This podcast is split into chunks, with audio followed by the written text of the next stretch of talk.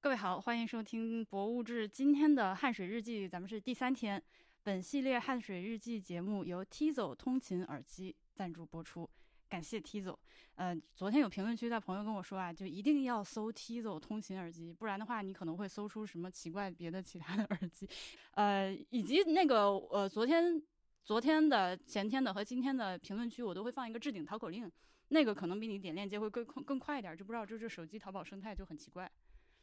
是，就是很多新消费产品都有这个问题。它那个就是你当时你要搜特别具体，否否则的话，因为你给淘宝体系交的保护费不不够，对，就是你都会搜出竞品的东西啊。是是，可怕！突然间的，好，呃，今天今天我想先把今天的这个看的鸟说了，因为不然一会儿会忘记。呃，我们今天在那个引江济汉的那个闸口的地方，我就是今天想起任宁的时刻，今天想起 Tizo 耳机、Tizo 通勤耳机的任总的时刻，就是我在那个引江济汉的闸口。今天是我对我来说个人观鸟史上加薪比较密集的一天，一下子看到了好几种新的鸟。呃，看的时候就特别后悔，因为任宁在用的那个一个相机特别好使，它是尼康的 P 一千，我反正是强烈推荐给你拿得动三斤的相机的朋友。如果你觉得你随身携带一个三斤的相机不是问题，然后你又特别想拍鸟的话，你请请了解一下这个尼康 P 一千老好使了。我出来之前我就想着这一趟我一定要好好就看鸟，就结果我就嫌它重嘛，因为你想三斤的一个电脑就跟你随时手里拿着个笔记本一样，我嫌重，然后我就买了个望远镜。我现在今天我就是悔啊！我今天就他们几个人还在外边看外面汉江啥，我在车里后悔，就在咀嚼反刍这件事情。为什么当初我没有听任宁的，我就买个 P 一千就完事儿了？为什么我就是？要买望远镜，同时你那个望远镜也很重，同时我的望远镜很重，对，啊，是是这样，就是那个鸟啊，我拿望远镜它能看见，而且能看清，能看清细节，但是你光看清没有用，因为你看清了你也不知道它是啥鸟，你还是必须把它拍下来，拍回来回去对图鉴，就是就是就问题在这儿，所以今天我看到了啥鸟，我就拍不下来，我就只能靠嘴描述，就是文字描述，我跟任宁描述我今天看着个什么什么鸟，这是啥。对，比如说我跟他说，我今天我看到一只黑色的，像乌鸦一样大的，然后脖子是白的鸟，然后他就给了我两个鸟种，他说你去搜一下这个和那个，我一搜果然是其中一个，大约是这样。酷。每天。这句酷是这个呃仲卿今天的最后一句锐评啊，可能不是最后一句吧，应该是锐评之一。不 锐不锐，这是顿评。好的，呃，那我们今天还是还是我们四个人，有袁凌，有我，有仲卿，有 HB。呃，以及 Go T，我们导演在这儿。呃，昨天的那本书，前天的那本书已经在今天早上送出了，就非常非常混乱。我现在这几天就感觉特别长，从那个酒店喊了个顺丰，已送走。那个希望你在听到今天节目的时候已经收到了，应该我就觉得应该可以。如果其他人想知道我寄了啥的话，可以到我即刻看一下，我拍了个照片，我会把它放在我们今天的这个 show notes 里面吧。接下来还是会每天都有园林的签的书，以及我们一张拍立得的一个照片。然后我们就可以开始往往往下捋了吧？就今天，因为今天特别漫长。不，你要你要选明天你要寄给谁？哦，对啊，我要选明天寄。元哥，你今天看评论区了吗？对，我早上看了一下，我看到有个特别长的，就是攀的，就是特别长的，一整个攀住，很感人，一整个攀住的大动作。对对对对。但问题是，就是只要如果是这样，就是只要写的长，就一定会被选中的话。嗯，那他至少付出了努力嘛？我认为至少前两次可以这样。一下次这个 行，从明天开始策略要发生改变。主要是考虑到袁老师写了一本书，就是给他挑写的长的，也就是 合理，就是。而且，而且我们也可以考虑再下次给他，因为他说了，如果不给他，他就会再次留言。可以各位男再次留言。太可怕了。然后就这人写特长嘛，这个朋友叫立下划线 H 五 B 五，然后他写了他写了一大一大一大串之后，下面有个叫盐焗冰淇淋不会滞销的人说：“我单方面宣布你被抽中了。”那怎么说？那今天我们就按劳这个啊啊，还是这个今天可以按劳技术，就给他吧啊。行，好的，这位朋友，请你也是那个加我加我微信，然后对我那我再说一遍，我的微信是 Y I I N G B I I，我今天已经很多人。加我，然后不要冒领啊！告诉我你的地址，我明天早上出门之前寄给你。你把这位的那个留言念一下呗，给大家念一下。啊，这位是一位来自甘肃的朋友，他说：“哇，听说要攀亲戚才能拿赠书，那我可太多亲戚可以攀了。”首先，《汗水的绅士》这本书写的太好了，最近我逢人就推荐，还给朋友送出过一本，非常希望能拿到园林老师的签名本。我是武汉人，祖籍武汉，母亲是汉川人，出生在江汉二桥边上，那是武汉在汉水上修建的第二座桥。桥在汉口一侧是水厂，过去供应了汉口、汉阳的居民生活用水。我打记事起就在江边玩耍，五六岁就在汉江里游泳了。那会儿的江面比现在宽多了，也没有像现在这样做水泥硬化的堤坝，而是草地一路向水中延伸。我在汉水边长大，成年前活动范围一直都在江边，还没等我长大，就眼睁睁看着汉江衰老下去了。儿时还能看到汉江上的船运，等上学的时候，已经水少到没有船能通过了。我虽说自己是武汉人，但身份证告诉我我是个汉川人。从小我也常回汉川，外婆（括号武汉话叫家家）（括号完家）。节目里提到的汽车渡也是我儿时的回忆。舅舅曾划着小木船带我在汉江上玩。过去汉川是血吸虫病的重灾区，虽然国家号称六十年代消灭了血吸虫，但也并非清零。在我小时候，划船还是件可能带来血吸虫血吸虫病暴露风险的危险的事。水边也能看到防止血吸虫的标语，虽然书里没提到，但对我母亲来说，汉水的一个重要标签就是血吸虫。下水和大肚子病是紧密捆绑在一起的。汗水有关的话题我还能不停的说下去。另外说句题外话，博物志是我从七八年前 IPN 时代就不不对好谢谢行好谢谢就他哦哦，结果他说一直以来都在用 RSS 在泛用型播客客户端订阅收听，感谢李如一含笑九泉。为了这次赠书，只好下载了小宇宙播客客户端，基斯给我打钱，好吧，我给你获了个课。如果这次没抽到我，我还会继续留言下去的。感觉他这半生就是为了获得这本书，就是你就给他吧，好，又热评了，又热评了，不是吗？是是是，没就行行好行没没毛病。今今天今天重轻的锐评，我就其实朋友们现在有这个时间啊，晚上这个十点零七分。我真的体感已经差不多快十二点了，我觉得今天特别漫长，就一整天，然后这几个人就是在车里一直在说话，而且是那种特别可怕的话，就是就那种我今天的车内录音如果发如果放出来的话，就我们几个人都再也不用混了的那种东西。所以其实我现在有点说不动，你们谁能帮我 carry 一下这个事儿？对，就是我们我们今天早上是从钱江出发的嘛，然后去吃早餐，吃了一个叫。还是不不念招牌了吧，就柴鱼面。嗯，就是昨天的评论区，大家可以去翻一下，有朋友推荐评论区有个朋友说是苍蝇馆子的面，然后我们就去吃啊，觉得确实挺不错的。然后吃了隔壁的锅盔。我把这个柴鱼给大家介绍一下，因为那个他们 吃的时候，我我在酒店里 先吃了，所以我就没有去吃。但是我觉得干等着，我就去查了一下这个柴鱼，它为什么叫柴鱼，我就得到一个知识，就是说它长得圆滚滚的，很像财神爷。然后它身上的那个披的斑点特别像铜钱，嗯，但这个只是一个次要的方面，主要的是我发现就是查到它特别凶猛，它可以这个你把它放到一个水塘，它就把那个水塘里的鱼全部干干净了哈。对，而它有一项特别牛逼的技能，就是从来没有想到的，这个别的鱼我也从来没想到过，它可以在路上滑行三天，滑到另一个很遥远的塘里面去，把那个塘里面的鱼干干净。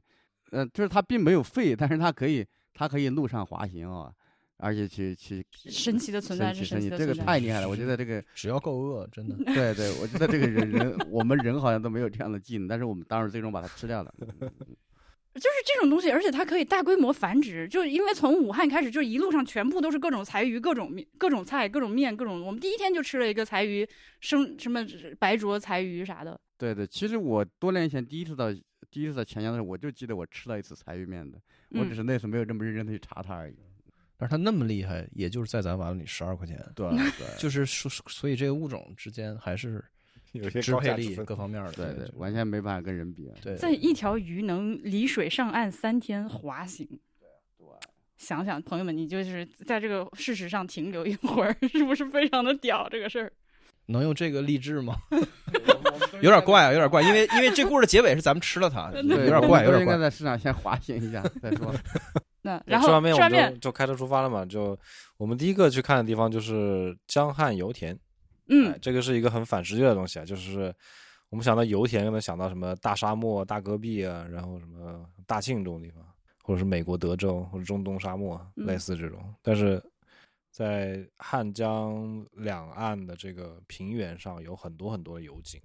对，而且是在特别青葱的麦田当中，看上去，而且它一个红的和这个青的。对应起来还挺挺好看的，然后连续看了一堆，可可能看得有十来个吧，可能都不止啊。对，然后开始是一个看到两个静态的，我们如如获珍宝的跑过去给他一顿狂拍，结果呢发现一堆那种都在正在磕头的，慢慢磕的那种，而且在那个田埂就的那个呃里边，然后会有很细的输油管道，嗯，对，然后把它们连起来。对就相当于它自自动打打出来的会顺着管儿。对我看到其中的一个磕头机的那个，就是这个打榨油机的这个表上面显示，它已经出产了一百多吨、一百多立方米的这嗯个什嗯么什么油。是其实我挺好奇，它作为一个磕头机在这块儿，就是从财务上来说，多少立方米它回本儿？我、啊我其实挺好奇的啊。而且他自己也要烧柴油在，对对，就是嘛，就是就综合上来看，干出多少来是回本儿的，嗯不知道。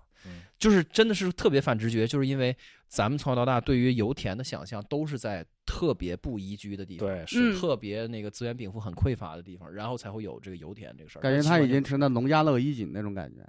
嗯嗯对嗯，有那种。而且我们今天不是刻意要去看江汉油田，其实就是昨昨天我们聊到这个事情的时候，还说明天有可能在路上碰到，觉得还需要碰碰运气，但没想到今天就一头扎进肚子里的那种。另外有很多牛，很多牛，对，很多牛。磕头机，就是磕头机与牛，就是今天的名画而。且我们在看那个渡口的时候，那个船过渡，它的背景上也是很多的磕头机。嗯啊，这个对你说到这个麦地，就是我也有点意外，因为我以为这块儿会是水稻的产区，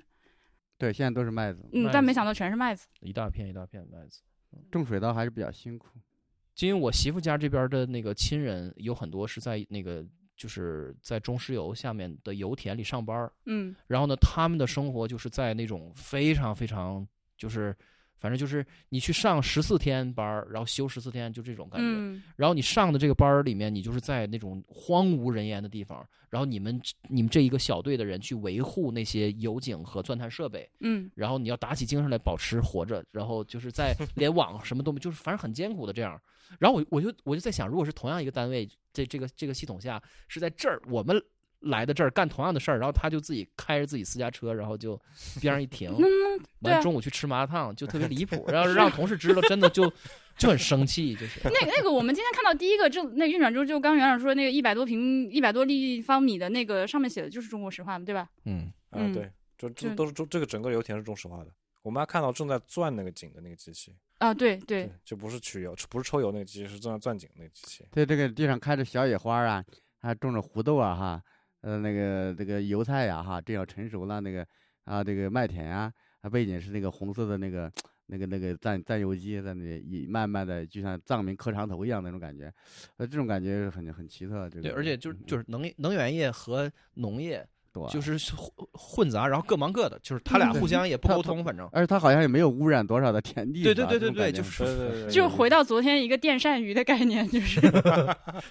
电扇鱼，对对电扇鱼，对太呀有东西了 发电哎。我们其实忘了这个泽口那个化工厂了，说一说了，那很牛逼的。啊，对对对对对就是我们从钱江出来到泽口镇，就一个大片的化工厂，就就很牛逼。很有力量感。嗯，工有一股业党狂喜酸味儿啊，酸味儿也很有力量感。但上次你来的这，我上这这我知道，就是有些渔民他们那个以前是打鱼的，就在长呃汉江上、长江上打鱼，出去几个月都在水上生活，这个也不也不上学啥的，这个儿儿女都在船上。后来这个上岸之后没有技能，这个没有办法适应社会，他们就是到这个化工厂那边去，这个呃应聘去这个做这个保洁什么的，保安什么的，嗯，就是闻那个长期闻那个酸味儿，人家还不要他们，嫌他们没文化。嗯，就是嗯他们能得到的最好的工作之一，就是在这个这个这个这个化工厂里面去闻这个气味啊，嗯、其实挺挺难的。因为我第一次来时候，我第一次去那的时候已经是是是什么时候？是是二零就是二零一四年的时候，那就快十年了哈。嗯，哇，那个时候那个酸味儿，那个那个那个让我感觉到我马上会当场阵亡那种感觉。嗯是呃，就是当然第二次我来的时候已经没有那么重了，这一次就更比那时候要轻了啊。对，但是轻了你又会心里心有戚戚，说对你这效益行不行啊？你开工率 这各方面，你工资别到时候发不出来，就是哎呀，就是 对我今天就是在那个厂区里面看到一个很大的标语嘛，宁可不赚钱也要环保和安全，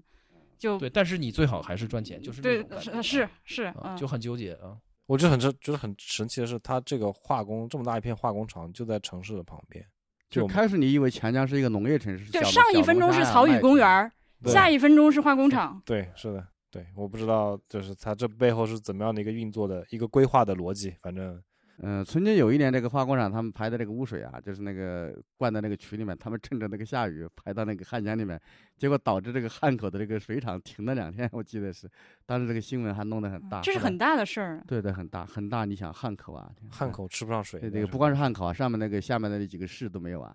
嗯所以这个那一次事闹得非常大，但那不是第一不止一次，所以这种你可以看到，这个以前那个汉江的那个排洪渠，它现在就那个引灌溉渠，它后来变成排污沟了，嗯。这跟化工区都是有关系的。那不知道哪一位大人、市长大人、那个书书记大人或者当时引进了这么一个庞大的化工园区，是所以你说的这个，我觉得是要跟没有看到现场的朋友解释一下这个沟渠是咋回事。就是原来这些渠其实是附近的这个农民他从汉江里面对，引水灌溉，灌溉用的，对。后来有了化工厂之后，就变成了化工厂的排污沟它。太脏之后，就是平时不能随便排到汉江里，就是修了闸把它炸在里面。等到那个这个这个起涨涨水的时候是不涨水的时候，这个趁趁趁水漫过那个坝之后呃就不是故意，他他故意他会开闸的，他会哦开闸以后以泄洪为名，把那个污水连通那个，因为那个汉江水大以后，它不是啊，它不是就浑水摸鱼稀释出浑水摸鱼？稀释出去嘛，嗯稀释下，结果还是这个超标了，结果导致这个下游的水厂就会屡次告急。这个事儿在以前发生过不止一次两次。嗯，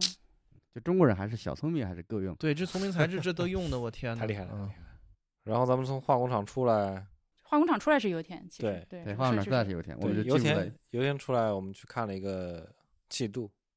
哎，那个我看到评论区有朋友就是钱江，然后有人在说到自己家这个江汉油田啥的，我就请你多给我一点信息或者方向，你觉得我应该知道啥？就今天可以留个言。嗯，对，我们看到了很多牛，千姿百态的牛，对好的，还是比较温和，看着很亲切的。哎，你们看到牛会觉得我我看见我去想学牛叫的，我学了两声，他没理我。后来终于有一个牛，这个哞儿叫了一声啊。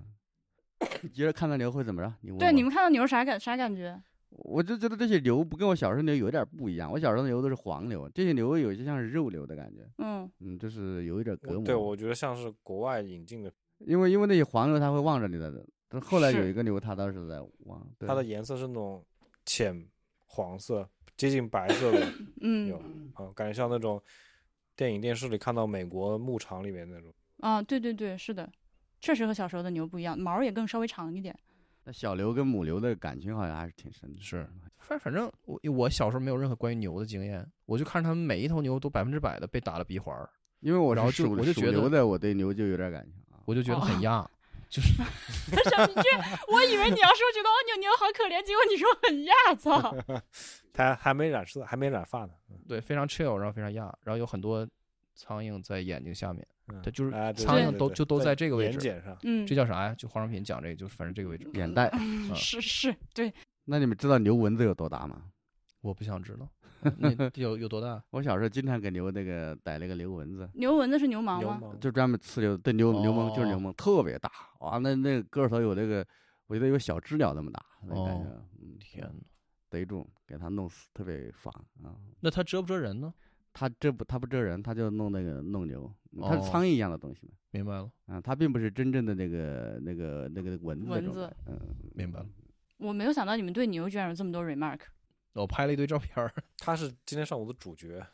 这样哪吗？哪哪都是。对我们走了那么久才走出了牛的视线，而且我们到引江济汉那里旁边还有一个牛不停的望着我们，一直在望着我们哈。他不是他开始在望着，有一个牛在一直在望着江是吧？我们往拍的对岸的牛，对岸有三只牛在在啊跟他对话。啊啊啊！对，还有一个喜鹊比较屌吧，就是开始是在一个高压线上筑了一个窝，后来在那个引江济汉那个灯塔上，他还有有有有筑了一个窝。对嗯那说到说说吧，引江济对，汉啊引江济汉，引江济汉是一个把长江水引到汉江的一个人工大水渠。就是首先为什么一个水利工程的名词是一个就是动宾短语？引江济汉，就我们来到了引江济汉，我没有引任何的啥意思？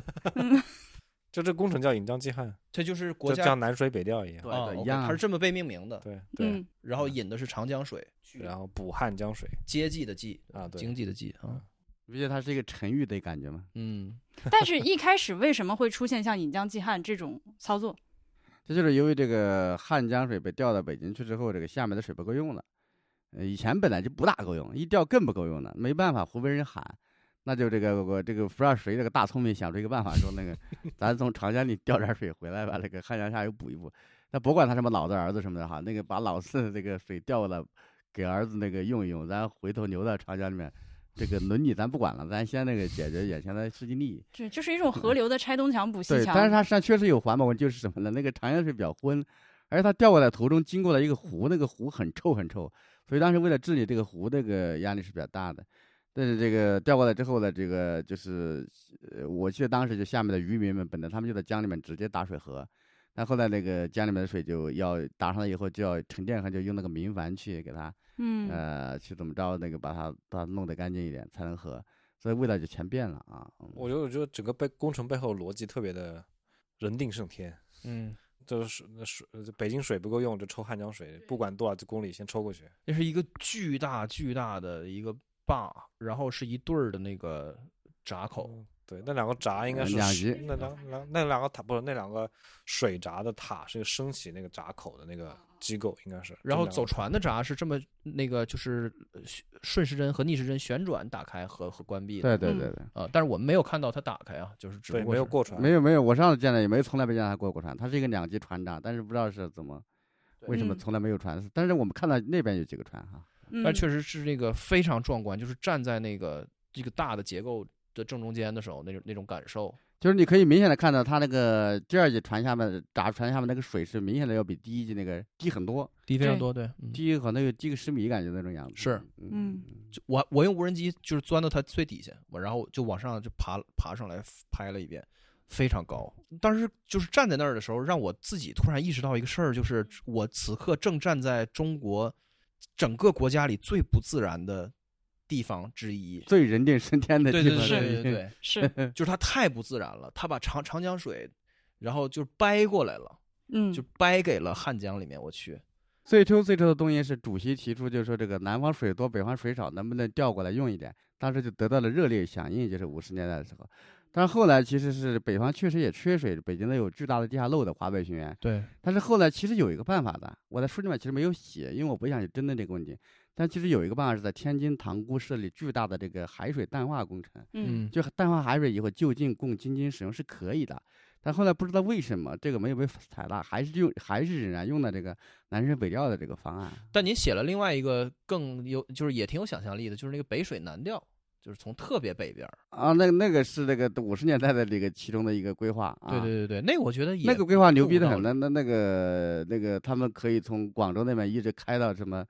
开的什么列宁格勒什么的，那那种、那个十万里长河那个，哦，把撒哈把什么那个塔克拉玛干沙漠都变成全部变成水稻田什么的。我那还挺有挺有想啊象力的。这很很有时代精神，很有这种嗯，从那个甘肃一直引到新疆去，吧对，就是这个大自然长什么样。你说的这个北北水南调都是很很小的工程了，是是，东北的一个，对你来说当然是比较重要。对啊对啊，松松花江的水往南引引。那岂不是还得给这个管道做加热？那你不然，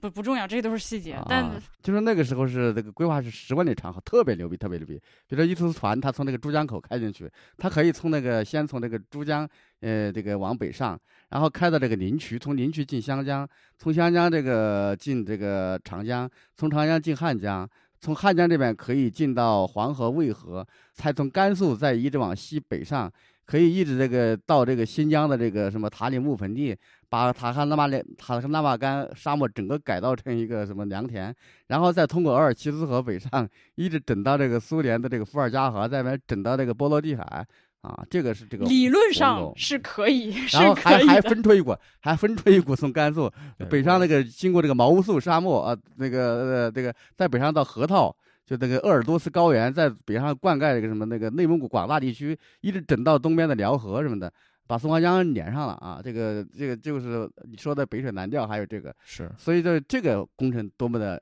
厉害，真是正式出现在当时的调研报告上的，我看了十个方案，这个不可思议啊！后来是因为那个就是三年困难时期，就是那个实在是没办法的，所以那个连丹江口水库都下马了，修了一半。对，这这个长河十万里长河更是没有办法说了，嗯就是科幻了，实际上。科幻科幻。而且就是让人想说，哎呦，这个如果如果调水这个事儿是一个模拟城市里边的鼠标操作就好了。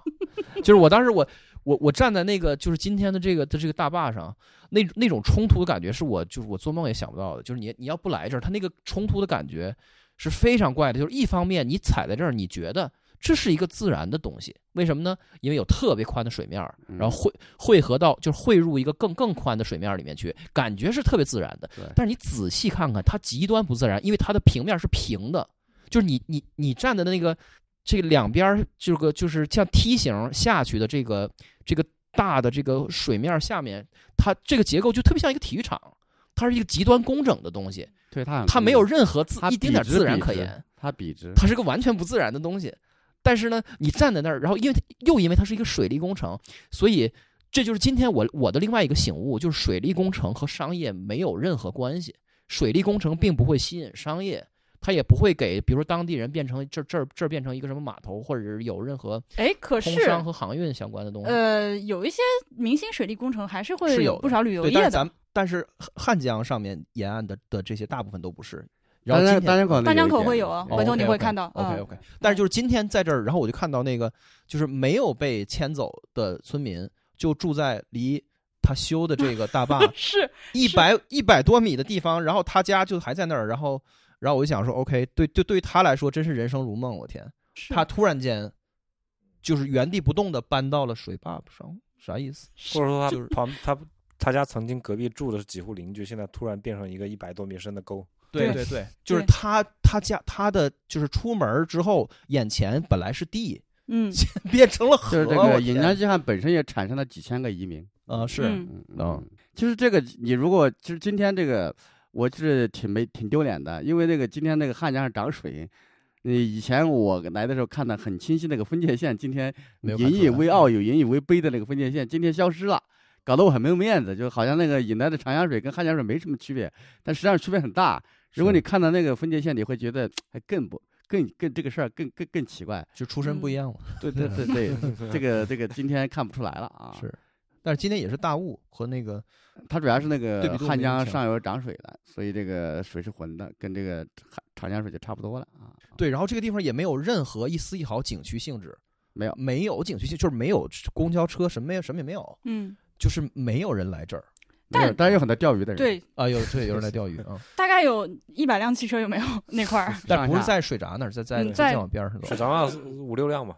往上走一直有，往上走这个水。但以及话说回来坝上面有，也没有人管你到这个上面去。其实我当时会觉得，像这种水利工程，是不是你它到某一个程度就不让你进去看了，这也是有可能。但没有想到根本没有呃，人管。新东坝是有保护的，你不能走得太近。对我们后来到新龙坝就没有让嗯上去，对是它那个大铁铁大门直接是关着而。且我上次我第一次来的时候，本来是想去凑近看一看它那个传说中的鱼道的哈，啊，鱼这个据说是一个鱼都没有 游上去。嗯，我以后走到尽头，你要跟听众朋友解释一下啥是鱼道。就是说理论上来说，就是因为有些鱼在大江大河上，它需要上上下有迁徙回流才产卵，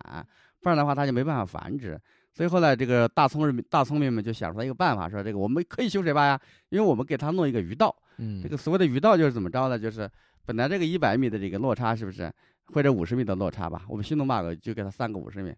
那么这个鱼鱼就是这个筑了这么个坝，我们给它弄成缓坡吗？弄成缓坡就跟那个人那个残疾人的那个通道一样，拐来拐去，拐来拐去，拐它十几道，那不就鱼就慢慢游上去了吗？对。但是这个鱼没这么聪明，它看它拐来拐去，它不知道怎么，它它那个不知道要要折这么多道，要要弄上去。都赖鱼，所以就是，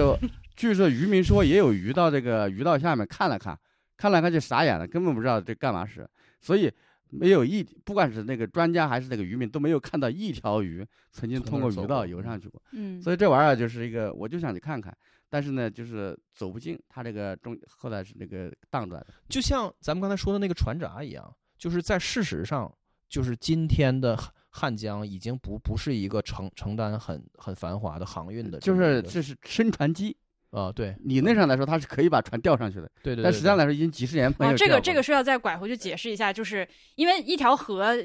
在当它上面没有任何水坝的时候，你一个船只要这个水流它还能承载承载你的船，你就可以在上下游之间通航。但是修建了水坝之后，这不是拦住了吗？那么这么怎么通航呢？目前主要的方法是两种，对吧？一个是我们今天在这个引江济汉工程对。看到的这个就是几级船闸，这样它是通过你进一个闸口关上之后，把水面调平，再进下一级闸口，你一点一点的爬坡或者是下楼梯这样这样的概念。另外一种呢是刚刚就是袁林说的这个升船机，升船机是啥？升船机就是一个比较野蛮的办法，就是号称是比较就是那种很蛮的、很霸蛮的，就是用一个巨大的电力把你吊起来，薅起来了，薅起来，把你吊起来翻过坝，直接把你提起来翻过坝。这个有一个什么可怕的地方呢？就是一个是它的耗电量巨大，谁来出钱呢？第二个是这个，你把一个船从水里提起来，它的船体内外的压压强会产生很大的变化，嗯，因为船设计出来不是用来拎的嘛，然后你又再把它弄进水，这个内外的变化，前两次这个船就毁了。嗯，它这是这个是所谓的干掉。对，干掉，干掉嗯，。就是大家就是你从水里面在游泳，然后站起来那一瞬间，你都能体会到这是啥意思。就尤其那么大体量一个船你的体，你的压强都会发生发生变化，何况是一个船呢？所以这里面有非常非常多的那个做完了。耗资巨大，做完了才发现是是存疑的的一些东西在。但是直到今天，有一些我们的上游的仍然有好几个电站仍然是在用升船机，明摆着就是我给你做摆设的，所以这样的话，就航运就受到很大的影响。然后另外就是实，但就是哪怕你看了书，你要是不实际来汉江看一眼，你也很难去理解这个河道航运的衰落。嗯它就是一，它确实衰落了，因为没有没有航航运的船，只有来回两岸摆渡的船和非常少数的那个就是挖沙的，少数的运煤的、挖沙的、运煤和挖运煤运沙的船。沙的，对对对，就是你想象的那个那种繁盛的在运河上面的景象是没有的。然后，而且你如果你来实际来到那个闸门那儿，你就知道它那个一个水，如果你从上游往下游走，一个水库接一个水库，一个大坝接一个大坝的话，它它本身就是繁华的航运本身就不现实。就算是船大嗯，它也不会一个船就放得过，它会集一桌对，桌儿有时候要等一天，是的，是就是这个很麻烦。然后再加上咱们国家的这个铁路和这个公路的这个的发展，最终在效率上它其实也落败了，就是在河就是河道航运。对对，他就这个，因为因为有船站更多摆了。我听那个都是那个人过三峡的人说，他们从云崖就开始排队了。我 操，嗯，你嗯想他要排多久？是，所以就是这还这这这干这还能赚到赚到钱？那没办法，他一拉的多嘛。嗯，就只能靠靠规模，就靠规模。靠量大啊，然后，所以就是书书里面写的的这些消失的职业、消失的手艺，也就不也就不难理解了嘛。我不难理解了啊，对对对，所以这个河边为什么根本就没有你说的商业呢？因为以前有码头，这个码头消失以后，商业自然就消失了。对对对，嗯，话又说回来，我们今天还说到另外一个事情，就是其实如果说不是因为我们有这么多水电站的话，这个航运还是它还是有自己生存的这个当然了，当然有。作为一个商业嗯的，就不至于到这样。因为因为因为嗯那个水运它量大，它这个这个运费非常低，就它它的单位运费是非常低的。嗯，它不像那个高速，你看这高速路造价很贵的。我们今天开的那个高速路就只有一辆车，那么很久。对对对，它这个其实要负债经营的，那个水运它是几乎是成本是非常低的。非常低的飘着，嗯，嗯，但是因因为太多的水电站和这个什么的，对对对吧？下游还能有点通航，咱们到了这个上游，你看看中上游，你看就没有了，这个东西绝种了，这个行业。嗯，哎，真的是，后面到了襄樊、襄阳跟老河口的时候，就这个可能感受更切身一些，因为我们在下下游的，就中下游这一段儿，你会看到的这个汉江，它更多，嗯，我们至今这个三天下来一路上没有汉江穿城而过的这个就是沿线的城市，就除了你说汉口那个不算的话，我们都在农村里走这两天。对嗯，一直是村儿里，甚至我们今天上午其实花了很长一段时间，就是试图到江边，然后发现你过不去就没有路。那百慕大一样绕来绕去，绕不出去。对，你看地图，江汉江就在那儿，但你就没有路能过去。是呃，顺便说一句，在我忘记之前，我们看到那个气度，就是这个渡船过河的方式挺有意思，它全是漂移。其实我们昨天坐的那个小渡船，它就是漂移，只是今天更明显一些。是是，嗯，因为你说他把它开到上游一点的地方飘过来。对，而且所有沿江的路也是非常非常窄的那种单车道，就顶多是那个能能会车的那种嗯。车道的水泥路面儿，然后旁旁边是普通的农村，就是然后再加上我刚才说的那个航运也你也看不见，然后在这么这么雄伟的人定胜天的的那种奇观这儿也没有任何的，就是就是，然后也没有什么纪念馆或者是纪念碑或者任何其他东西，就是嗯。就这三天给我最大的冲击就是在汉江这条江上就没有什么荣耀的东西，就是 there's nothing glorious about it whatsoever，没有天哪！哦哦，你这个话太扎心啊！救命啊！哎，是是真的，就是不是？嗯对，因为你刚刚在说航运的时候，我在想，我在我我我在德国的莱茵河边生活过一段时间，就是莱茵河是一个也是被开发的很严重的河，但是呢，它还能保持很多荣耀的东西。对啊，嗯，就不管是从这个两岸居民的这个嘴里，还是你在江上那个河上看到的景象，它是有一种啊，你觉得这个东西真好呀这种感觉。对，嗯啊，这汉江不仅是没有荣耀，都没有脾气呢，对都都那个像一个糖水一样，哈哈，我水塘的对，就是就是。你在汉江边就感觉不到，就是我我们不是走过一段村子，我就说这些人的房子怎么都背对着汉江，就是你想嗯。你在河边造一个房子，你肯定把门朝着河水开，对吧对啊，你家一开门就是这个河滩面对大河，多么好的场景！对。所有人这房子都是反过来修，不，那个房子后面朝着江，对对，然后门朝着背河的这一边，就是呃就是他说的这种，就没有没有荣耀的感觉，就是这个河我们是想避免谈它，就是很他他没有模样，他没有样子，就是这这让我觉得特别不可思议。在我来之前，它实际上是通过无数的灌溉的渠道闸门都把它分到田里去这个灌溉去了，但是作为河本身，你看不出来它这个对，它是一个结构精密的水龙头，对对，对就是用来对用来接水用的，就是特别它是一个它它是一个那个壶罐的儿子一样，就是被人那个弄到床上不停的抽血，不停的抽血，这个就就是就是真的跟跟想象的完全不一样。我说不动，太扎心了。你们接着唠，就真的是我太难过了。现在整个人就对那你说一下那个麻木吧，哎，对对对对对，你麻木了，居然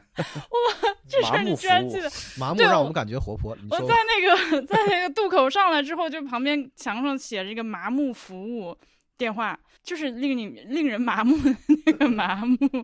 是这样，就是写着麻木服务，对麻木服务，，num service，就是骂木，它是它是一个 交通工具，就三蹦子。其实今天我们那个在小路上几乎被震得麻木了哈。对，就是嗯、在我小时候，我们那个城市交通是人力三轮车，在人力三轮车到出租车出现之前的这个过渡时期，有一段时间是流行麻木的，但是是的，但是但是是这样，就是这个词儿你不能用普通话说出来嗯。就我说麻木，它就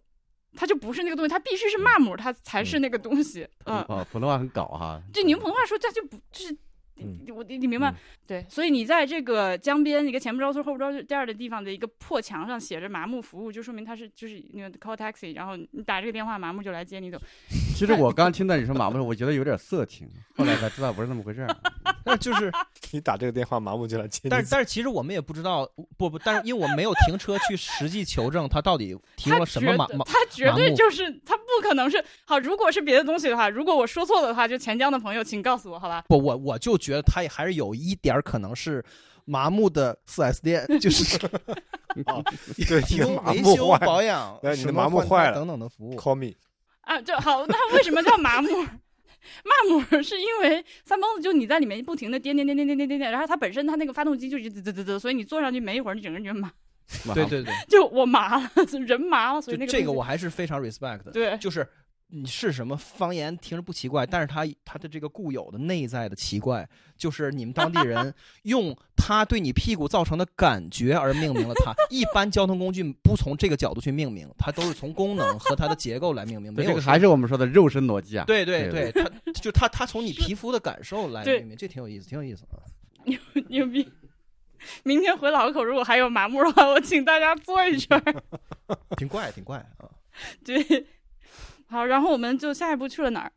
呃，开了很久的车。下午去了沙洋县，我们从那，个沙洋县引江济汉出来找吃的，去沙洋县吃饭。嗯，沙洋县我真没，我不知道，我这可能跟老口太像了，然后嗯就一副非常萧条啊，是的，的样子。我觉得沙洋县跟老河真的很像。我们进沙洋的时候有看到有一个很奇怪的现象，就是它有一条支汉江的支流叫河，但是这个河的末端修了一个船闸，就是那种两级它船闸。这个说明上说的一方面是船闸，另一方面是污水口，它这对个不知道又又又走船又排污，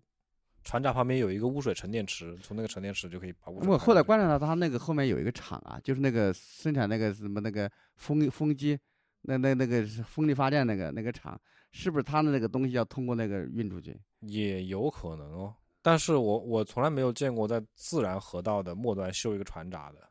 对啊，对，他为什么要修船闸呢？不知道他可啊能、他就是为了限制污水是吧？不至于吧？那船闸感觉比比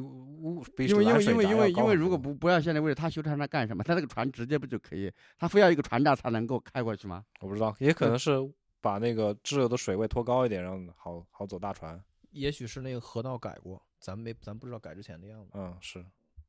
Anyway，反正这是一个很怪的，我觉得他逻辑就是没有这个闸，这个船就没法航行。就是嗯，那就是那就是支流水的水位不够了，嗯，需要船闸把它锁，就是就是所有的水，不管你多好的航行条件，你没有一个闸，它就不能航行驶。就是因为现在已经形成这么一个逻辑了，就是就是你江河上没有船闸，就不能有航运了啊。啊，我没有听懂。就是说这个我们我们现在已经形成一种船闸崇拜了，就是就是没有船闸，好像就这里就不能航行，有了一个船闸才能够航行，这种感觉啊。不过我们村里也有很多闸，那些闸是是干啥的？我至今不是很清楚。那那是水闸，嗯那，是防洪用的。就是如果外面外面大河涨水，把水闸拉下来，不至于水淹到村子里来。你看过那个闸运作吗？我没有看过那个我没有看到运作，但是它都是水闸。嗯，OK，我们的钟祥嘛，钟祥。对，然后出来出来就去钟祥的柴湖镇，柴湖我们去想去看一个号称这个全国最大的移民集中点，嗯啊，这又又是一个比较沉重的故事。唉，先叹口气再开始说对。柴湖的移民主要是从河南西川迁过来的，他们是因为要建这个丹江口水库，他们的家园要被淹掉了，所以呢，就是有很大一部分人迁到了这个钟祥市的中柴湖镇，对柴湖镇。嗯，丹江口水库，大家看一下地图，它就是南边是湖湖北的，北边是河南的，它就是卡在这个省界上。西川其实就是丹江口水库的北边那一半儿。应该说它是西边是湖北，那个东边哎对对是那个对，那西川就是在它的东边一部分东东北北角上，东北那一块儿，对，所以他嗯们那边其实是有好好多个村儿的人，就是整个搬迁，呃，而且这个迁还分好几个阶段，他们这些人呢，有些人挺悲催的，就是一开始移到青海去，说号称支边。呃，在这个柴胡纪念馆里面的呢，有一个文件记载，就是比如说举个例子吧，这曾经有七千多人，有个什么一个什么队是吧，在柴达木盆地的什么什么一个队，呃，就死了有一千多人？一千一千多人，这是在这个我我们接下来要去看的那个纪念馆里面看到的资料。对对对啊就是死在三年的这个所谓的自然灾害当中。他是这样就是我理解好像是，呃，就是国家也不知道怎么处理这种超大规模的的的移民，嗯所以呢，他们就是第一波搞的是往青海去移，然后移的时候呢，提提的这个提法是支边，是要这个西川当地的，就是他们要动迁的这些地方的里面的青年男女们，优秀青年，优秀的青年男女们作为一种荣誉，对，然后去青海的一个的指定的地方去支边，然后这这这个就是做了大量的宣传和动员的工作，最后去了八千零八个人，然后呢，就是随后又把这八千多人的家眷一起也都搬了过去，嗯又搬了就是一万四千多人。它是一个两步走的这么一个这个就是第一次的大规模的移民的尝试。嗯，时间我觉得需要说一下，就是五八年决定要做南水北调，对决定要修这个丹江口水库，然后一旦决定之后，就马上就开始组织移民的事情，就五九年五九年到六零年，就是这两年的期间，分两波就过去了。刚刚说的这些人，对，嗯然后去了这个青海之后，就出出现了极端糟糕、极端悲剧的情况。我嗯 there's no way around it，就是你就是大家可以去看这个博物馆里面的陈列的这个啊材料，你看你看这上面有个比例，死亡达百分之三十左右。对，实际上最后是中央同意了这个，就是迁到青海的移民回乡。就是中央同意了他们回乡，因为他们强烈要求要回乡，很多人表示就说我死也要死在老家，所以就中央同意他们回回乡。然后在这个时候，他们已经就是食不果腹，甚至连就是缺衣少穿，连基本生活的那个什么都无法维持的情况下，然后他们又跑了回去，然后开始第二次的移民。对，回去之后发现自己家没了。因为家房子已经拆了，您是又另外建点房子住着。这么住了这个几年之后，现在又赶上了这个第二次移民，对第二次移民，就移到了这个，呃，但但但，他们是那他们那波是住了几年之后，六六年就移了，就是移过来了，移到这个柴火。对对，然后我们今天甚至和一个老乡聊聊了聊，是吧？对，就是嗯他，就是那个老年人，八十多岁的老年人，是我一个朋友的奶奶，她就是先移到青海，嗯后来逃来逃命回到了老家，然后就住在棚，就是自己搭一个棚子住着。过了几年，到六六年的时候，又移到了这个，移到了现在的这个柴湖镇啊。对移到这儿，嗯，他们六六年到六九年期间是大批的，呃，六六年到六八年期间，河南、湖北两省共搬迁三十八万人，其中西川县的移民占了二十万人，迁往湖北的西川移民有七点五万，其中二点六万人分散安置在当时的金门县，四点九万人集中安置安置在当时的钟祥县大柴湖，就这个地方其实来了将近五万人。这就是柴湖镇，嗯，因为有大量的是河南省本省内迁徙的，他这个就是一到柴湖这儿，就是比较集中的，就在这儿。嗯就这个故事对我来说，就如果大家听过去年我跟波比去那个景德镇浮梁县藏湾乡韩溪村的，呃，就是大地艺术节的时候的那两期节目的话，就对我来说就一模一样的故事，特抓药，特别难一一样的难受，再来一次，甚至连到了这儿之后，就是从老家当时离开的时候有多么难过，到了新的地方之后，生活多么艰苦，和当地人发生了矛盾，甚至直到现在，包括我们今天跟一个比较年轻的，就跟我同岁的八九年的人聊天儿，都都提到，就是到现在他们互相还会有一些。比如说，你要找一个移民过来，你要找当地媳妇儿，就父母会反对，就类似这种事情，就是他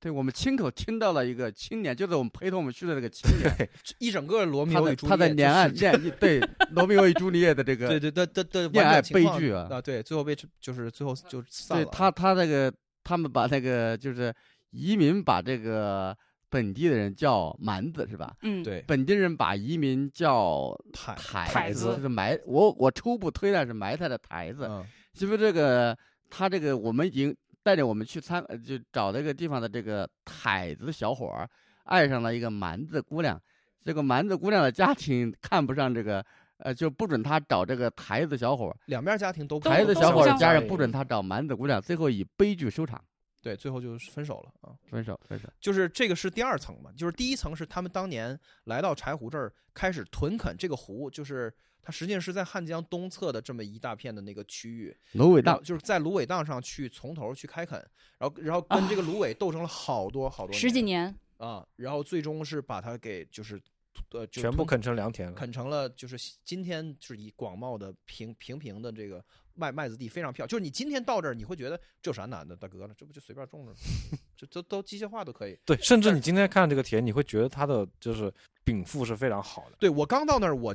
那外宾就是我自己，我就问那小哥，我说这看着不错呀，嗯，这看着就是来这就种了对。但然后他后来就是他和他和我们在景德镇的时候还不太一样，就是那个时候我们当时没有人告诉我他哪块儿哪块儿是怎么怎么个啃法。今天是我明白，今天就是他们这个小伙带着我们先是去看了一下，就是袁老师朋友他小时候住的那个砖房，就那个时候很有气质。对那个时候他们来了之后，包括后面那个奶奶跟我们聊天的时候，她就说我们来到先到山上。所谓的山上其实是柴湖这个地区一个相对高一点的一个土坡，所有人来了之后，反正就是先在山上搭棚子，不淹水，然后下面全是芦苇荡，然后有一些这个他们那个纪念馆里面有一些照片，就是大家一起下去，就是割芦苇。就像我们在家薅薅竹根，就是战斗，而且这个事情战斗了十几年。排水，你修大渠把水排走，把那个芦苇斩草除根，那个用那个芦苇这个浮上一些泥巴扎成墙，就在住住在那个房子里面。对，芦苇房里面，嗯芦苇房里面。对我看那个照片，那个芦苇的高度就震惊我，我以为就是人就一人高差不多了，对它是两人高，对，嗯野的芦苇很可以很高的，很高很高。根本就割不断，那个东西就非常的难割。就芦苇这个东西，只要你留一点儿，跟它来一两就斩草除根啊，就就又发一大片。但是我发现中国人真的挺，我们现在已经找不到芦苇的踪影了，对这个地方没有芦苇了，也绝种了。完全没有，牛逼！没有人可以卷得过咱们，甚至连芦苇也不行。或或者是那个柴鱼，芦苇和柴鱼谁也不好使。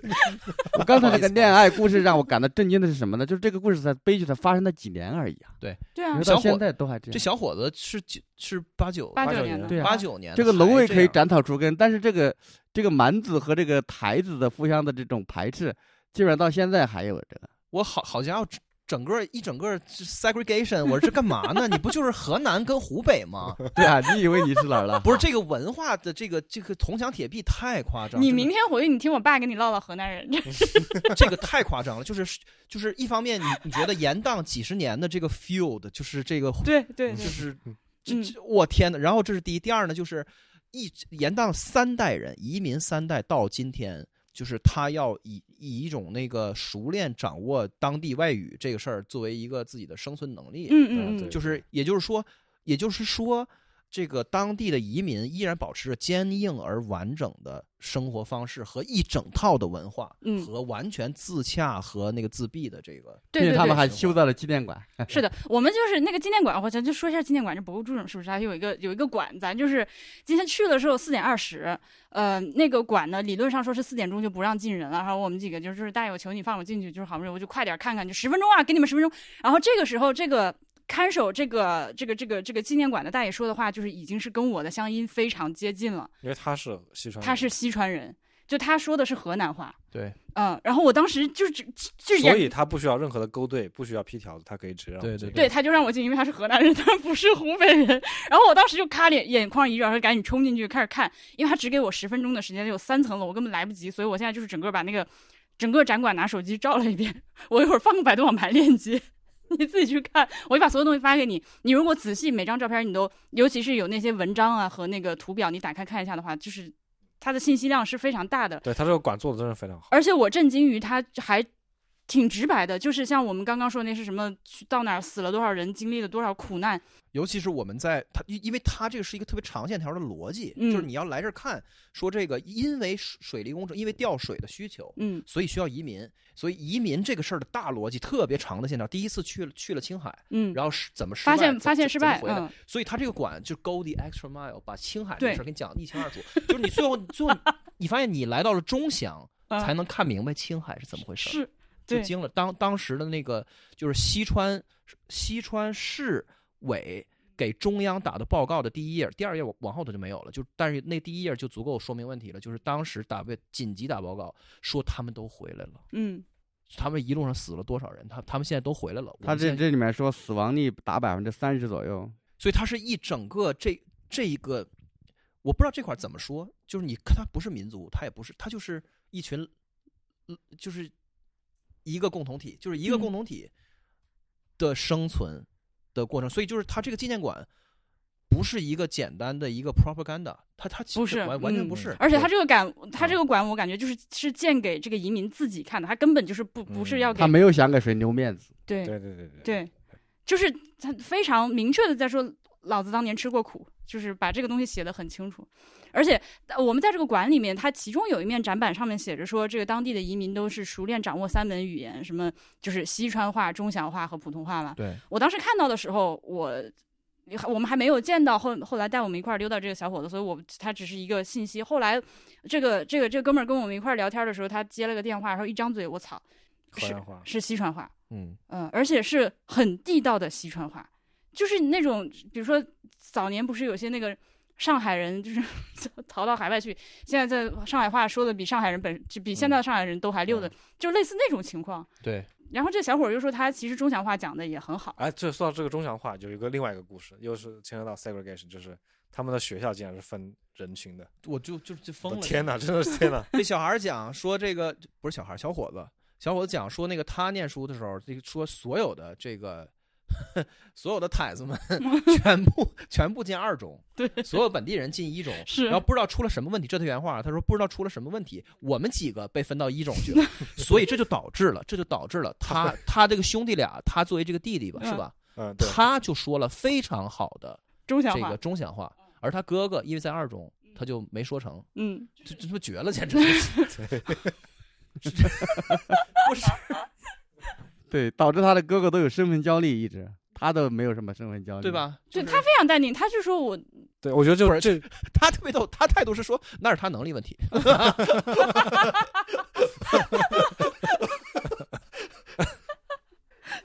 他二哥其实能力很强，后来考上了九八五的华人科技大学，是，但是他的口音一直就不行。对，所以二等公民在沈阳你说不好中祥话的，嗯是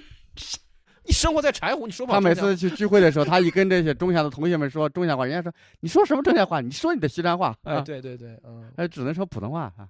亮出你的这个太子身份，对对对，不要假装蛮 子。嗯，对，亮出你的舌苔会空空荡荡。那后来我们跟那个奶奶是是是是，我们去那个奶奶家的时候，就是她家就是让我也就有一种我小时候那感觉，它地面是那个土地嘛，嗯，就那个房子已经是他们到这个地方的时的第三次修房子了，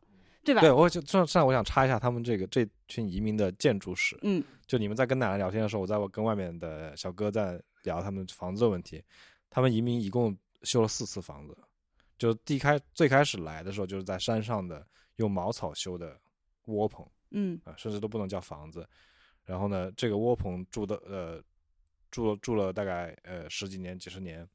呃下了山，然后在地下面修了砖房。修泥房，啊，就是泥房，对，就是泥巴垒的。然后这个呃，到了八十年代末九十年代初的时候，村里开始呃稍微赚了一点钱，就是说你在这经营了十几十年，稍微有点积蓄了，这这个时间大家都开始成成批成批的换成砖房。嗯这个房子就是你今天跟奶奶聊天的那个房子，就是八十年代末修的这个房子。嗯然后再下一批就是我们今天到村里看到最多的那种，就是水泥红砖、水泥贴瓷砖的这种房子。不是不是，你们你们误解了，不是泥砖房，是夯土房，就是用那个板柱，那个博那个纪念馆不是有吗？有有有他。用那个夹板，他皱，看跟皱成一样皱出来。我们家人小时候都住这种房哎，子。可是你们两个刚刚都没有提到提到那个芦苇房，不是不是拿芦苇盖房子，是拿芦苇当那个就是筋当墙壁，当墙壁，当钢筋扎在里面，然后外面是土，它是里面是芦苇搭了个骨架，然后外面用泥巴糊上去，是这，样对。就是啊，嗯你把护护楼尾嘛，这样对嗯嗯嗯这是第一代，这是咱们最来最开始来的就住这个 OK，房子。OK 对，下了山之后就是他说的那种夯头房。第三代才是这种这个砖房，第四代就是现在这种，那咱们去的那个小砖房是第几代？那是第二，那第三代是第三代。第三代，那是八十年代末修第三代对了。八十年代末那个房子依然是那个样子的。对对，就是它那个面积太小小了，他有几平米，你能把照片放住 show notes 四个人，能可以啊，不到十平米吧，四个人。就是那个砖房依然有一种相当相当令人不安的性质，就除了显而易见的，我就不需要解释，就是大家去看 show notes 里的照片，显而易见的我们就不解释了。就是你仔细看看，有有一些让让人非常不安的东西，就是嗯 HB 注注意到它那个里面的，比如说所有的接口，包括那个它里边有几几乎没有金属件儿，就是拿木头去撑嘛。那个木头之和木头之间，木头和砖之之之之之间那个接面儿都是掰开的，或者是拿钝器给它拿砸开的。拿斧子给它砸开的，对。就是它它就像那个房子就像一个积木，它像是堆起来的，而不是像是一个认认认真真的就是建筑施工出来的房子。对，就是你你想越看越害怕，对，甚至甚至很多那个房房上的梁，那个梁的那个那个木梁，它俩都不是用锯子切出来的平口。对没有任何锯的痕迹，对没就是现代的建筑的痕迹。对啊这个房子有点特殊，是他们在那个呃，在那个那儿包了一些田，所以他们在那儿起了个房子。，对对，就是这个房子起的简陋，就嗯嗯，他不是正儿八经的村里面的房子。但他就是四个人就住在这里面，就住在这儿没有其他房子可以住啊。对对对，就是我我我们现在在村里，我们家门屋屋前有一个废弃的猪圈，就是我们家猪圈那么大，对嗯？吧？对对，是嗯就那么大。就特难受。他们另外另外可能修了点棚子来那个来。我我不我不能想象，就四个人在这个里面，它是你的卧室、你的客厅、你的 everything，就是这个十平米的，而且只有一扇很小的窗，是的，对，同一时代城市里有很多这种状况，像南京、上海这种大城市，在一样。在对就是这种七七八十年代的时候，有很多就是那种单位分房分一个小小间，比如说一个大单位，你办公楼现在分嗯成那个职工宿舍，一一个办公室，你想就十平米嘛，那嗯不管你家是四口人、五口人、六口人，你一家就是这一这一间，你很有可能就是六口人挤一个十平米。不过那是城市的地价的问题。你看这个农村，它只是这么小，还是很少见的。嗯对啊，反正就是那个，总总总之就是他很有气质，他有一种孤绝的一种是那个年代仍然是带着他站在那里告告诉我们一些东西，试图告诉我们一点东西。可能我们看过他他明天就塌了，怎么着？但是他今天还在那里告诉我们一些上面爬满了爬山虎的那种东西。嗯，对，大家可以看照片儿。就是，当然了，就是咱话得说全啊，就是因为就是他二代移民开始见到了一些那个政策上面的那个，就像是就是找补补贴去找钱这样的补嗯贴，嗯比如说有有每人每年六百块钱的对补贴，给连发二十年，连发二十年。然后另外呢，就是在三代移民的身上有一部分享受到了按户口本的名额来成比例的，就是在县城买房时时的那个，抵扣，就是嗯这个房款，将来政府帮你出一部分。而这个是当年的那个移民发生好几十年以后了，嗯而且可能有的朋友觉得咱们在用移民这个词儿特别的特别的的装外民的装外宾，不是，我没有在人家就啊我没有在打比方，移民这是有当地是有移民局的，对，这不叫移民叫什么呢？我我这这个就是移民，官方就是这么说。中国这个移民的词汇很丰富，除了这个水库移民，还有专门的地质移民，就对地质灾害移民。对对对这个它是一个很正式的，每一个地方基本都有移民局。对对对，他而不是说是移民到美国，他就是移民到一个对对对，就是这个事儿，它有针对这个事儿的移民局，就是西川的移民这个事儿有专门移民局。对，西川移民局是对，所以就是另外，我想说，就是说一点稍微虚一点的的东西，就是今天二零二三年的年轻的朋友，比如说在念书或者刚才工作的，在大都市打拼的朋友们，可能就是你，就是你还要再多一个去，呃，去接近这个事儿的，去进入这个这个事儿的一个障碍，是那个就是文化本身的变迁，就是今嗯。天的城市生活，整个的城市文明，它是建立在一种就是公共服务体系和非常健全，然后人与人之间是相当的原子化，然后你的生存，你的就是你的生存和发展，并不取决于你的宗族、你的这个家族的关系或者这种强关系。和你你地域的出身，就是也不问出处，就是这是我们今天的现实，但它并不是过去的现实，这是一个缓慢缓慢发生的过程。就是今天我们去的这个这个纪念馆的故事是是发是开头开在一九五几年，就是那时候所有的生活都是线下的，对对，就是这个，就是你可能觉得说，哎，我你不搬个家，我我上广州随便就找工作了，他不是那个时候的世界不是这样的啊，而且这个我之前在浮梁节目说过，但是这个搬家和那个搬家，它根本不是一个概念，就是，哎，就是那种户籍制度下的这个强行让你搬到一个新的地方。对呃，你如果你回流，就会变成黑户。对，它是一个综合，就是大家去看这个《汗水的绅士》这本书里面，就是 实际上就是你只有这样，你只有看一本比稍微厚一点的材料，你才能够系统性的综有一个综观，就是综合的那个的观察，就是说你你你理解到它不是一个纯文化问题，它不是一个纯练就，我就是想回西川或者怎么样，它也不是一个纯经济问题，它也不是一个纯政治问题，它是一个综合的，它有一点点乡愁，但是这个啊乡愁只是最表面上的一点点佐料，它里面的都是就是很实在的那个生活的辛苦。对他们不是说吗？就是那个那小伙子说说那个回过一次西西川去上坟，是看着大水面去看一看，因为他们家的祖坟亚特兰蒂斯呢，就是在在在在在在水底呢都没有迁来，都没有来得及迁。啊。对，所以我想说的，刚刚那它不是搬家，是在于他这这个搬家是把你整个的过去全部抹杀。对，是啊。嗯，然后就是说，然后我就我就问我说，那个那回还回不回去走亲戚啊？就是就是一我就又外宾了，就是人说西川的亲戚来走我们，嗯西川亲戚来走，我们都来了，就非常非常少数，地势非常高的老乡和亲戚没有被搬迁。对，您今天真是当了几次外宾。对对，外宾 combo 我一天天。而 而且你们有没有注意到那个奶奶说我们几个人，她管我们几个人叫学生娃，嗯嗯你听懂？嗯，听懂 这也是很老的说法，就是有文化人就叫学生娃，城里来的都是学生娃。对对，反正就我哎，我很久没有听到对而且这奶奶相当谨慎，嗯，她不愿意说的太多，这就是。对对对，所以很多时候我们说不过你还是被你问出一些东西来的。对我是一个善善来善语强行问的人，但实际上还是仍然是他是只说三荤话的，嗯，嗯，包括你这个朋友，不是说他都不知道自己奶奶去过青海。对他都不知道。我今天很震惊，因为我这个朋友跟我说的时候，挺挺挺并没有说到他奶奶去过青海的，他今天自己说了，我才我才意识到。他就是去，他本人对就是去了青海，然后回来。然你可以想象这个奶奶这么多年多么的守口如瓶，闭口不提往事，嗯，对，因为青海这段时间对于他来说太忌讳又太难受了，他不说，而且他不知道会有什么利益冲突，他不知他上哪儿知道去？嗯。他不知道说出来会怎么样。对啊，对啊，嗯，所以就有的时候你你就是他不就是 他就只说一句就苦，对，嗯就是很苦。对，就就是在文字里面，我我们看到的像是一种顽固的乡愁和一种守旧，但其实其实是人在保卫自己的生活。你想这个里面说的，回来的路上就一死都是几十个人哈，就这种这个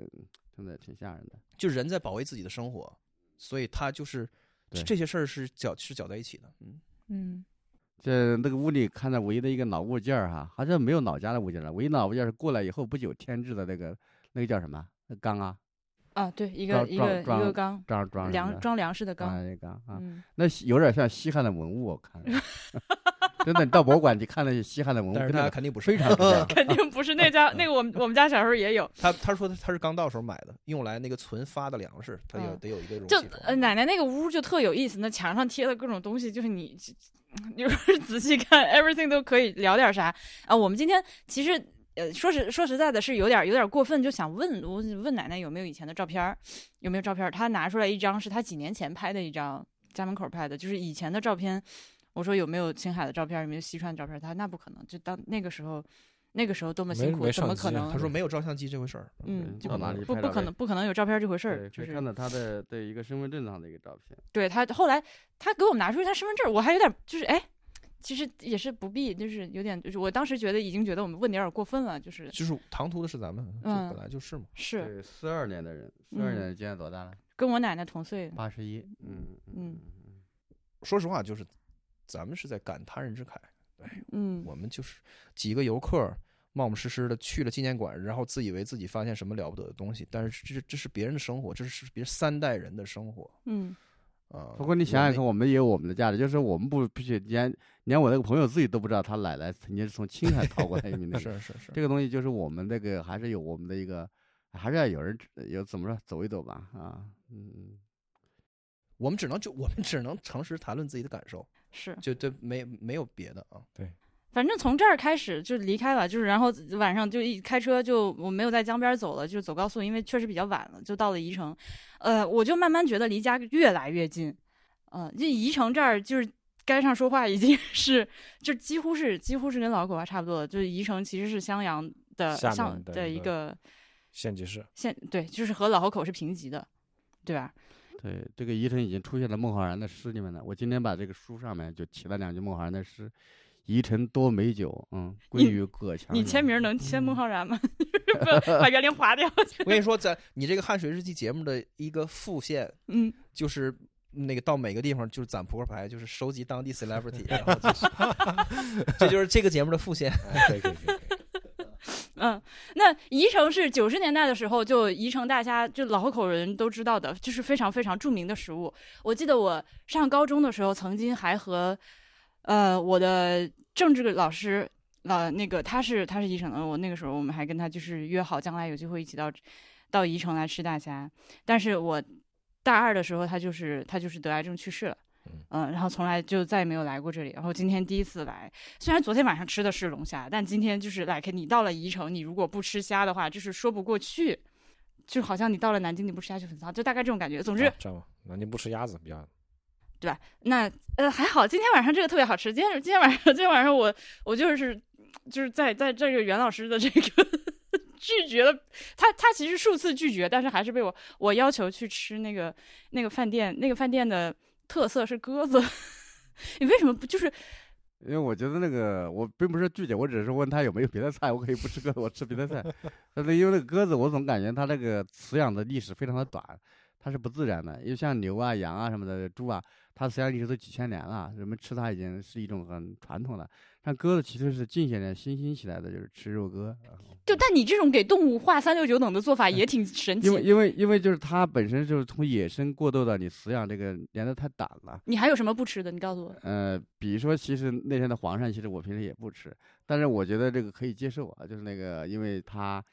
实际上它本身也是个野生的啊，按说也不敢吃，但是这个我觉得它没有鸽子那么的灵性，和平鸽啊，你想啊，多可爱的东西啊，对，，还有啥你不吃的？特别是兔头，兔兔子这个可爱的这个，我感觉吃的哦呃吃的有点太残忍了，袁老师这少我就我真的没有想，我我真的没有想到，因为就是他在在这点上，我真的是一个白 错。嗯行，可以可以可以。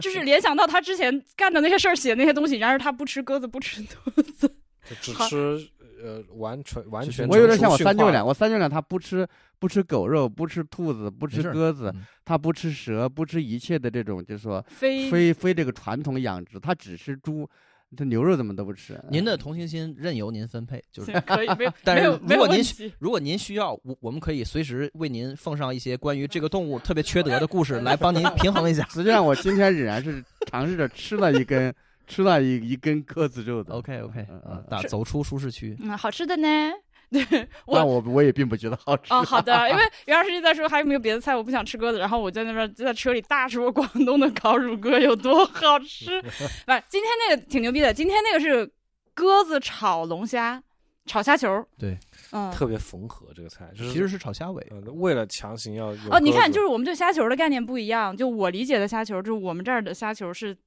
嗯，龙是小龙虾，但是没有头，但是带壳儿，那个叫虾球。那能叫虾球吗？我们这这个虾球挺好的。嗯对这个叫虾球我还以为是那种就是那种什么捏成了弹的虾球，那种哦不是里面含淀粉的，我也这啊好难吃啊。那不是，嗯，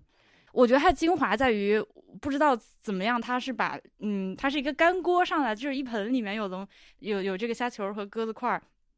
它把那个黄瓜的味道烧到了鸽子和和和龙虾里面。就是给人一种清新的感觉。对，啊就就是那个肉就变得非常的清新。虽然吃的其实是那种很怎么说是一种贪欲的东西，但是他给你搞上一种文艺味儿那种感觉。不是，我就吃一饭，怎么怎么又怎么就贪我 一天天的，我就我这思想性大吃嘛。完了，我这道德就这种瑕疵，一天天的。我有一个菜让我有了乡愁，就是那个蕨菜。啊蕨菜那个，因为我们家乡产很多的蕨菜，我小时候经常就上坡去采那个蕨菜，把它晒干以后就是卖啊。嗯那时候我们自己也吃也卖，就是我们把它叫鸡脑鸡脑鸡脑壳，就它长得有点像鸡头那个那个东西。哦，所以我今天吃的时候，我哎，我想他们本地应该没有这个蕨菜，或者是人工种哈，因为那个都是山上才有，所以这个我引起了我的一些乡愁，我觉得还挺好。所以蕨菜、豆腐和肥肠都没有伦理问题。对，都没有人问题。其实你们那个那个虾球我也觉得挺好吃的，嗯，我觉得他那个做的很好。的虾球也驯化时间不长哦。什么虾这个它没有鸽子那么高等没有性叫什么叫你们的虾球？我也觉得挺好吃。哎，关于小龙虾还有一个信息补充，就是我发现那个昨昨天那个钱江不是小龙虾之都嘛，他们这儿的小龙虾它不叫 crawfish，它叫 crayfish。我跟勾 T 就是第一眼看到这个词的时候，我们都以为绝对是打错了，但然后呢？但没有一搜就是 cray 就是 crayfish。你如果搜 crayfish 就是小龙虾，酷，但你搜 crawfish 也是小龙虾。就我现在想知道，就是这个 Y 和 W 这是俩啥生物？不是因为北美那种路易斯安那的那种小龙虾的做法，都是 crawfish，对啊，就就 crawfish 就是啊。只有一种英文对小龙虾的翻译就是 crawfish，对，我没从句号对我从来没有听，我没有听过 crayfish。没有，那就扯淡，没有，就是 crawfish。我跟你好，就这话就撂这儿了，好吧？咱这话就就像这个书和咱们的签名照一样，就撂这儿了。好，可能是打错，然后就以讹传讹了。我觉得不太可能有两个这么像的词去描述一种东西。I don't know。我们今天吃完小龙虾之后来了之后，到到到这个我们这个宾馆叫维也纳大酒店蓝波湾店，就我笑点的，对不起，呃呃，因为他楼下就是波比在 check in，我们中心转让出去买点可乐啥玩意儿，就是发现出去就就黑，嗯所以我以为是郊区嘛，结果我地图一看，发现就是宜城就两条街，感觉不错，就挺松弛的小地方。哎，这附近看到牛肉面了吗？好多牛肉面有啊有啊很多，也说人家两条街有点过分，就是有点夸张，但就很小，意外，因为因为宜城对我来说是一个如雷贯耳的地方，所以我以为是个大城市。啊，你一直以为宜城是个大城市啊？因为就是老河口街上有很多宜城、宜城、宜城、宜城、宜城、宜城、宜城、宜城、宜城，所以龙虾呀，宜城的饭好吃啊，就是不光是龙虾，就是宜城菜就是好吃啊。所以这这宜城有一个哦，对，那个脸盘山水坝哈，我们路过了，嗯对，路过但是它既没有脸盘也没有山，我也没看到什么，可能已经被采食了，就不知道。嗯，也也没有办法尽貌的看到。嗯。好，今天就这样吧。嗯，嗯漫，长的一天。一天？结束了，结束，回去回去整。再见，朋友们，拜拜，明天见。嗯，好，拜拜拜。明天回家，明天回老口，耶，拜拜。